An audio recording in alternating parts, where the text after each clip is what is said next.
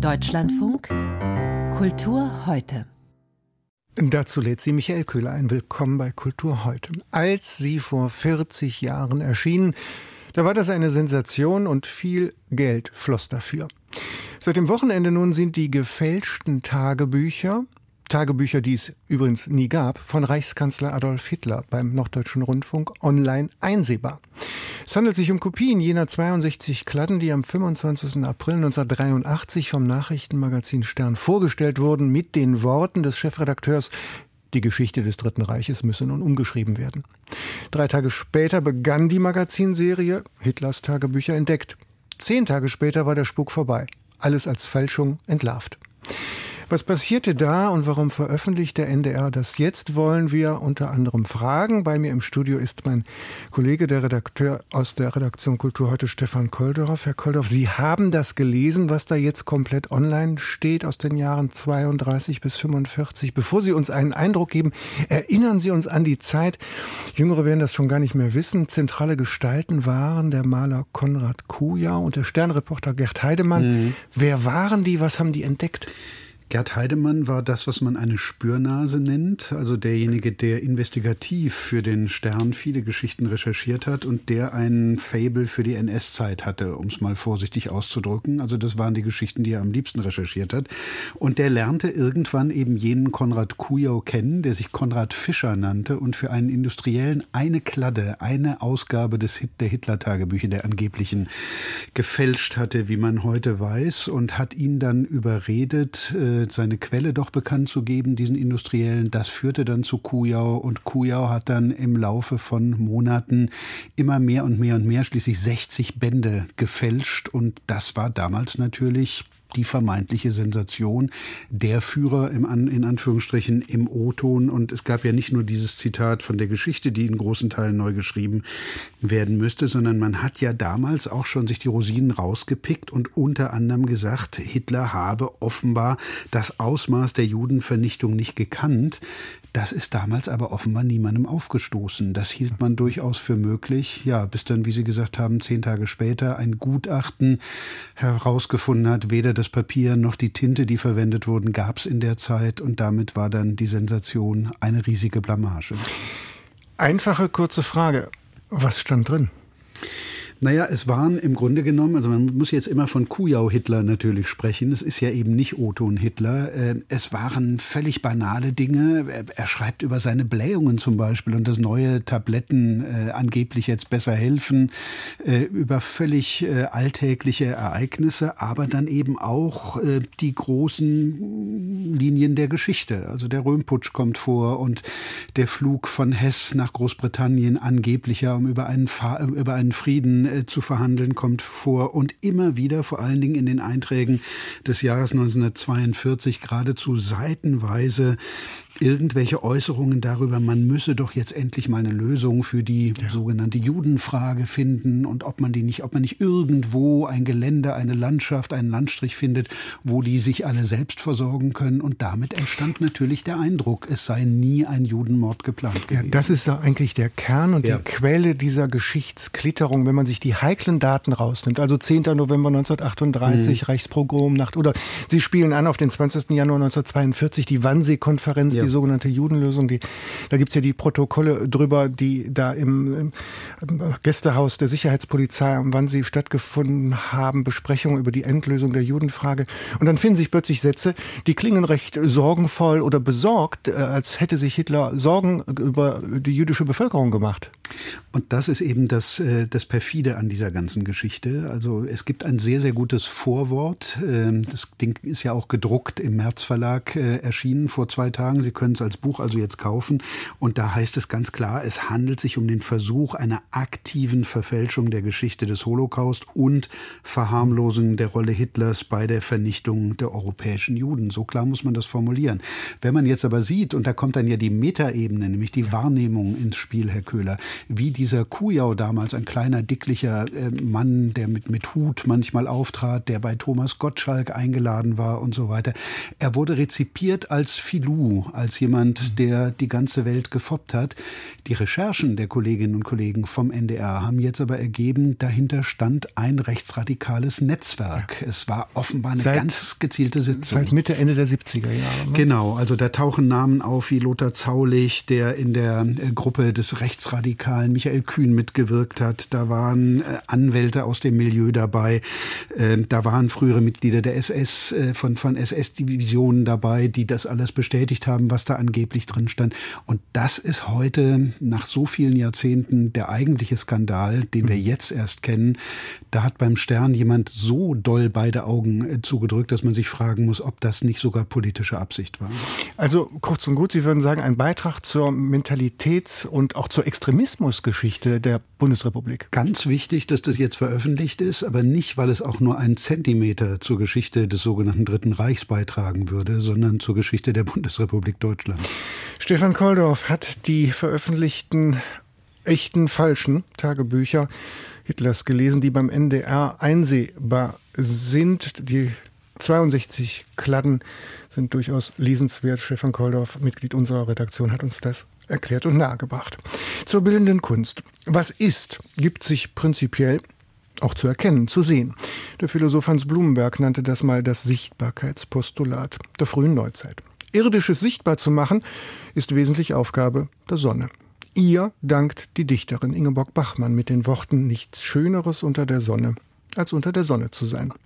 Von Ovid bis Leonardo gilt indes Il sole non vide mai nessuna ombra. Niemals sieht die Sonne selber ihren Schatten. Wenn Maler also von der Sonne handeln, dann malen sie nicht nur, sondern sie machen sich Gedanken über sie. Claude Monets Gemälde Impression Sonnenaufgang von 1872 etwa, das den Hafen von Le Havre mit einer sich im Wasser spiegelnden kleinen grellroten Sonne zeigt, gehört zu den berühmtesten Kunstwerken der Welt und es ist jetzt für acht Wochen im Museum Barberini in Potsdam zu sehen. Es hat um dieses Meisterwerk nämlich eine opulente Ausstellung zum Thema Sonne in der Kunst arrangiert. Carsten Probst. Wer hierzulande an die Sonne denkt, der denkt vielleicht zunächst an den Süden. Warum also nicht auch an den globalen Süden, die Südsee, an Afrika, Südamerika, Südostasien. Auch dort gibt es schließlich überall ausgeprägte Kulturen der Sonnenverehrung und der Sonnendarstellung. Aber die Potsdamer Ausstellung muss sich beschränken, wie Kurator Michael Philipp bedauernd einräumt. Es ist ein uferloses Feld und es würde rein räumlich unsere Kapazitäten übersteigen und im Übrigen auch die Kapazitäten aller Besucher. Also die Beschränkung auf diese europäische Tradition hat zwei Vorteile. Der eine ist, dass wir etwas in die Tiefe gehen können und das zweite ist ein Grundmoment unserer Ausstellung. Sie ist nicht chronologisch aufgebaut, sondern thematisch und wir können zeigen, dass viele Themen und viele Aspekte über Jahrhunderte hinweg hinweg aufgegriffen wurden. Tatsächlich holt die Ausstellung auch jetzt noch mit enzyklopädischem Anspruch weit aus, bis in die mythischen Zeiten der griechischen und römischen Antike, da die Sonne als Helios oder Apollon noch zu den Göttergestalten gezählt und schließlich als Sol Invictus als die weltbeherrschende Sonne in die christliche Ikonographie überführt wurde. Gleich reihenweise hat Kurator Michael Philipp im ersten Teil Kostbarkeiten aus der Frühzeit der europäischen Bildgeschichte zusammengetragen. So ist auf einem pompeianischen Wandbild aus dem ersten Jahrhundert nach Christus, das aus dem Museo Archeologico Nazionale in Neapel entliehen wurde, der Sol Invictus als nackter Jüngling mit Strahlenkranz um das Haupt sowie mit Peitsche und Weltkugel in der Hand dargestellt, den Attributen seiner kosmischen Herrschaft. Noch 1500 Jahre später erscheint der Christusjunge auf einem Gemälde des Niederländers Martin de Vos mit Strahlenkranz und Weltkugel, die nun mit einem goldenen Kranz ausgestattet ist. Und wieder knapp 300 Jahre später erscheint auf einem Tondo von Laurent Dabo der Kopf Kaiser Napoleons in einer Sonnenglorie und deutet so zumindest an, dass in der Sonnensymbolik immer auch weltliche und göttliche Macht miteinander identifiziert wurden. Sprechende Gegenüberstellungen wie diese gibt es viele in diesem ersten Teil. Der Sturz des Phaeton etwa, ein seit dem 16. Jahrhundert gern aufgegriffenes Lehrstück nach Ovid über den jugendlichen Hochmut, der in die Katastrophe führt, handelt vom Sohn des Helios, der mit dem Sonnenwagen seines Vaters verunglückt und vom Himmel auf die Erde hinabstürzt. Noch im 20. Jahrhundert deutet der deutsche Symbolist Ludwig von Hoffmann diesen Mythos für die Trauer um die Toten des Ersten Weltkrieges um. Das eigentliche Instagram-Moment dieser Ausstellung während zumindest ihrer ersten acht Wochen der Laufzeit ist aber unausweichlich Claude Monets Impression Sonnenaufgang von 1872. Das Bild befindet sich im zweiten Teil, ein Stockwerk höher, wo sich die Ausstellung der Moderne zuwendet. Auch hier mit weiteren wunderbaren Exponaten von Friedrich, Runge und Turner bis hin zu Munk, Vallotton, Otto Dix oder Max Ernst. Allerdings verlagert sich der Fokus der Malerei in dieser Zeit von der Beobachtung der Natur zur Materialität der Farbe. Ein Wandel, den die Schau in der Vermittlung seltsamerweise kaum nachvollzieht. Eher erweckt sie den Anschein falscher Kontinuitäten, so als hätten Monet, Friedrich, Turner oder Munk das Licht, die Farbe und die Sonne wie Synonyme behandelt und sie darstellen wollen wie die alten Meister. So droht dem Publikum eine positivistische Irreführung. Otto Pines Schwarze Sonne von 1961 kann man so zwar oberflächlich mit alten Sonnenfinsternisdarstellungen, etwa bei der Kreuzigung Christi, vergleichen, tatsächlich wird bei Pine aber gar nichts symbolisiert, allegorisiert oder dargestellt. Er hat die Leinwand in der Mitte wie einen Lampenschirm angesenkt und lässt das Zentrum des Bildes so vielmehr zu einer Leerstelle des Sehens werden. Und schon weil sich unter den über 50 Ausgestellten gerade einmal zwei Künstlerinnen finden lassen, hätte man dem modernen Teil dieser so aufwendigen Schau eine fachkundige Co-Kuratorin gewünscht. Sagt Carsten Probst über die Ausstellung im Museum Barberini Potsdam. Der Geschäftsführer der Karl Friedrich von Siemens Stiftung ist überraschend entlassen worden. Ein Januar war er im Amt. Marcel Lepper wird Fehlverhalten in der Ausübung seiner Position vorgeworfen. Personalführung wird da als Grund genannt. Das überrascht. Der renommierte Germanist war immerhin als Abteilungsleiter im Marbacher Literaturarchiv tätig, hat das Literaturarchiv der Berliner Akademie der Künste geleitet und war Direktor des Goethe-Schiller-Archivs in Weimar. Vielleicht haben aber auch Modernisierungsabsichten wie die Einrichtung eines Beirats zu Unstimmigkeiten geführt. Der Journalist Lothar Müller von der Süddeutschen Zeitung hat dazu heute publiziert. Ihn habe ich gefragt, wer ist Marcel Lepper und was ist die Karl Friedrich von Siemens Stiftung? Die Karl Friedrich von Siemens Stiftung die stammt aus den 50er Jahren, aus den späten 50er Jahren. Der erste Vorgänger von Marcel Lepper, der hat von 61 an die Geschäfte geführt. Der wurde dann 64 regelrechter Geschäftsführer. Und das war Armin Mohler. Das war eine bekannte Figur der, der neuen Rechten in der Bundesrepublik. Der hat bis 85 dort seinen Dienst getan, wurde dann ersetzt durch Heinrich Meyer, einen Philosophen, der das bis letztes Jahr gemacht hat und dann ist der Marcel Lepper berufen worden. Das ist eine Stiftung zur Förderung der Wissenschaften. Also die veranstalten Vorträge, die unterstützen Bibliotheken bei Anschaffungen. Die haben ein weites Spektrum von Sozialwissenschaften, von Geisteswissenschaften. Gelegentlich reden auch Naturwissenschaftler, Juristen und, und, und. Und sie haben auch ein Fellow-Programm. Also auf ganz kleiner Ebene ist das so ein bisschen vergleichbar mit den Institutes for Advanced Studies die es in allen mhm. Ländern gibt, zum Beispiel in den Vereinigten Staaten. In Deutschland wäre das das Wissenschaftskolleg, also so kleine Institutionen, Forschungseinrichtungen, die aber auch die Wissenschaft unter die Leute bringen sollen. Jetzt ist der 1977 geborene habilitierte Germanist Marcel Lepper erfahren in der Leitung von wissenschaftlichen Einrichtungen. Was hat er sich zu Schulden kommen lassen, was wir wissen, hat er in Fettnäpfchen getreten, silberne Löffel geklaut. Also ich will es nicht bagatellisieren, aber man ist doch überrascht, ne? Naja, was immer nahe liegt, ist die Deutung. Da ist ein vergleichsweise junger Mann gekommen, gemessen an den Standards sozusagen dieser Institution. Die haben auch Wohlmeinende eher so als Altherrenclub in den letzten Jahren wahrgenommen. Da sind viele ältere Herren. Die Frauenquote ist nicht so besonders beträchtlich. Der Marcel Lepper mit seinen jetzt 45 Jahren hätte noch 20 Jahre dort ja, arbeiten können und so eine Modernisierung vorantreiben können. Und dann liegt natürlich der Gedanke nahe, vielleicht war der zu forsch, hat zu forsch modernisiert und dann wollte man den gleich wieder loswerden. So kommt man in der Regel aber nicht an den Kern solcher Arbeitsprozesse ran. Also wenn der Entlassungsgrund schweres Fehlverhalten im Umgang mit dem Personal ist, dann wird das vor Arbeitsgerichten landen und wird dort geklärt werden. Und was man machen müsste, ist die Trennung von juristischem und historischem Urteil. Mhm. Also das historische Urteil betrifft die Stiftung, ihre Geschichte, was ist dort von Beginn an passiert, was ist in den jüngsten und letzten Jahren passiert, wie kann man die beurteilen. Das wäre ein historisches Urteil. Und das juristische Urteil wird nicht die Öffentlichkeit fällen, sondern das werden Gerichte fällen.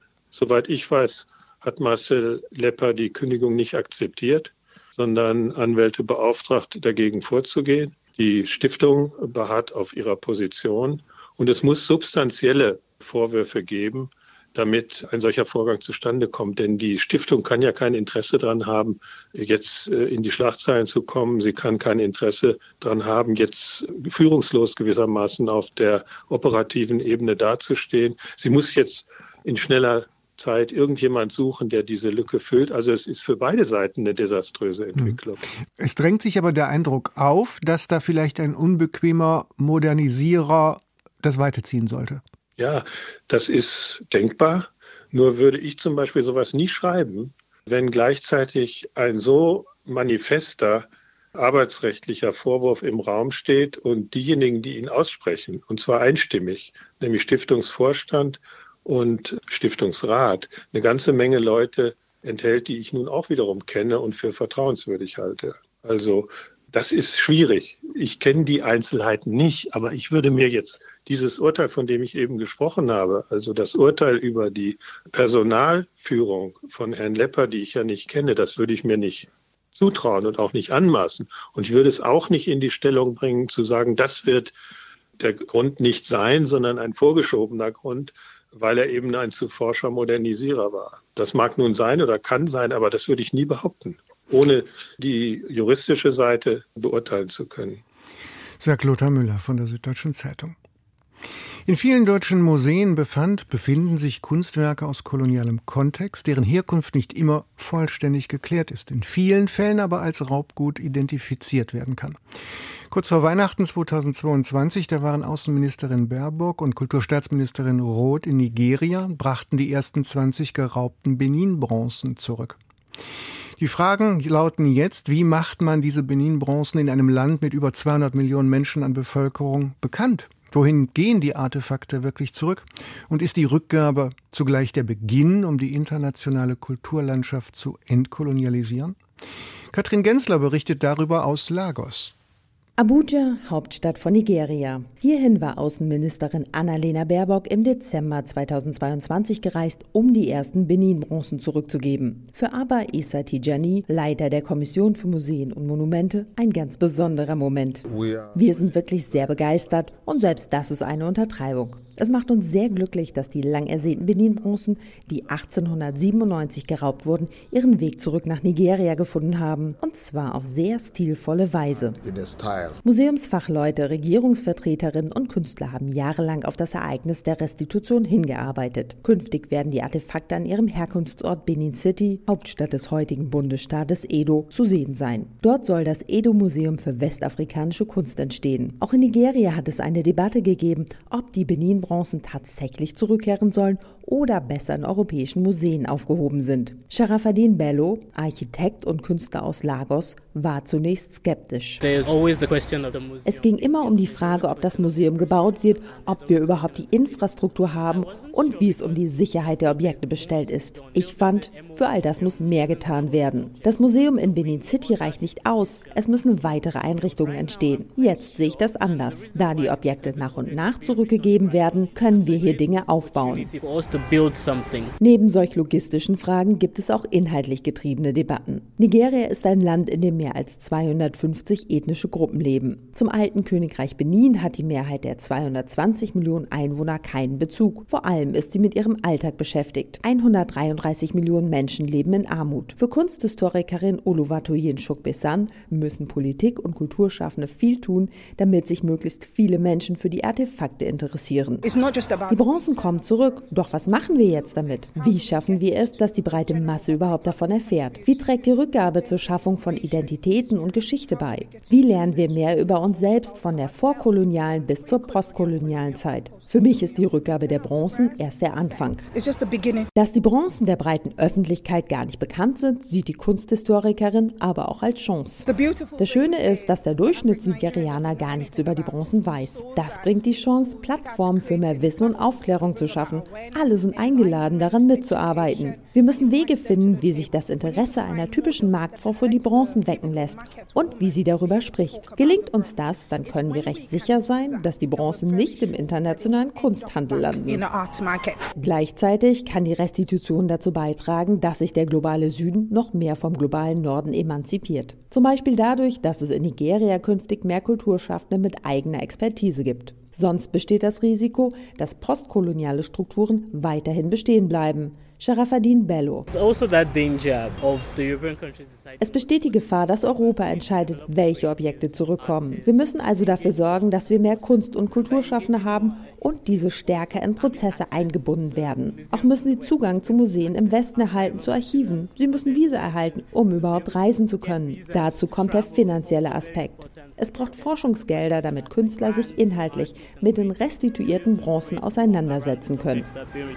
Die Auseinandersetzung mit dem Thema Restitution bringt auch mit sich, dass sich Nigeria eingehender mit anderen Regionen des Landes und ihren Kulturgütern beschäftigt. Nicht nur Benin-Bronzen wurden geraubt, sondern auch hunderte Jahre alte Manuskripte über den Islam aus dem einstigen Sokoto-Kalifat sowie Terrakotta-Skulpturen der Nok. Weitere Debatten um Rückgaben haben deshalb begonnen. Das öffentliche Interesse gilt allerdings im Moment den Benin-Bronzen, die künftig auch ausgestellt werden sollen, sagt aber Issa Tijani, Leiter der Kommission für Museen und Monumente. Uh,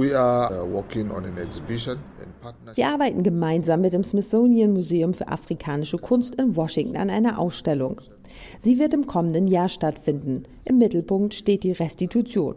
Parallel dazu planen wir außerdem eine Ausstellung zu zeitgenössischer Kunst. Temporary Arts uh, Exhibition as well. Ein Beitrag von Katrin Gensler war das aus Nigeria. Und in den Kulturmeldungen mit Antje Allroggen bleiben wir erstmal bei der Rückgabe weiterer Benin-Bronzen an Nigeria. Das Museum Natur und Mensch in Freiburg will Benin-Bronzen aus seinen Beständen an Nigeria zurückgeben. In der ethnologischen Sammlung des Hauses befinden sich zehn Bronzen. Etwa drei davon sollen in der Sammlung verbleiben. Zur Sammlung gehören unter anderem eine Büste, drei Reliefs und mehrere Schmuckgegenstände. Die Bronzen befinden sich seit 1895 in Besitz des Freiburger Museums. Kurz vor der Sendung wurde übrigens bekannt, der französische Staatspräsident Emmanuel Macron hat ein neues Gesetz angekündigt, um weitere Restitutionen an Kunst aus Afrika zu ermöglichen. Der frühere Intendant des Senderfreies Berlin, Günther von Lojewski, ist tot. Das gab der Nachfolgesender RBB gestern Abend bekannt. Lojewski stand von 1989 an, acht Jahre lang an der Spitze des SFB. Für ihn war der Beginn seiner Intendanz aus historischen Gründen seine prägendste Zeit. Er sagte dazu einmal, und äh, das wird einem Journalisten in meiner Generation vielleicht ein, zweimal präsentiert. Und der liebe Gott hat es gut mit mir gemeint. Ich war zu dem Zeitpunkt Intendant in Berlin und wir haben dazu die Bilder geliefert rund um die Welt. Und das ist doch etwas, was ich nicht wiederholen kann. Das war ja sozusagen ein historischer Augenblick, ein ganz großer in der Geschichte von Lojewski hatte bei der Hannoverschen Allgemeinen volontiert und war anschließend innenpolitischer Redakteur bei der FAZ. Danach wechselte er zum ZDF, bis er in den 1970er Jahren die Leitung der Reportredaktion beim Bayerischen Rundfunk übernahm. Von Lojewski trug maßgeblich dazu bei, den ehemaligen Ostdeutschen Rundfunk Brandenburg mit dem Sender Freies Berlin zum heutigen RBB zu fusionieren. Von Lojewski wurde 87 Jahre alt. Im Kreml, da gab es heute hohen Besuch, Promi-Besuch. Der 70-jährige Schauspieler Steven Seagal war eigens nach Moskau gereist, um von seinem Freund Wladimir Putin den russischen Orden der Freundschaft verliehen zu bekommen. Seagal, der auch russischer Staatsbürger ist, erhält die Auszeichnung für seinen großen Beitrag zur Entwicklung der internationalen kulturellen und humanitären Zusammenarbeit. Segal ist Sonderbeauftragter des Außenministeriums der Russischen Föderation für humanitäre Beziehungen zu den USA und zu Japan. Sigal hatte im vergangenen Jahr das Kriegsgebiet auf russischer Seite besucht. Das Ereignis war in den Moskauer Staatsmedien wie ein Weltereignis gefeiert worden. Die Kulturmeldungen waren das mit Antje Allroggen am Ende dieser Ausgabe von Kultur heute. Michael Köhler dankt für Ihr Interesse daran.